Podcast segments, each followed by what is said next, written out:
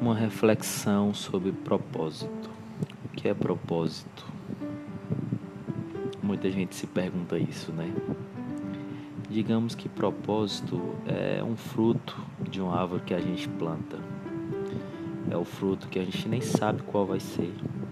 A gente só planta. A gente só descobre ele quando ele amadurece. A gente vai plantando, plantando. A gente vai plantando a nossa raiz. A primeira raiz dessa árvore é a raiz da nossa bondade. A raiz da gente começar a ser bom com as pessoas, começar a engolir um pouco o ego.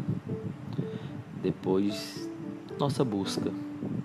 Nossa busca por uma maturidade, nossa busca por uma espiritualidade, por um crescimento, nossa busca por Deus.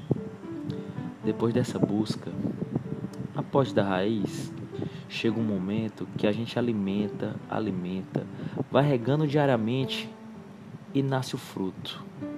Lá na frente a gente descobre. A gente não tem que apontar. Não, o meu propósito é esse.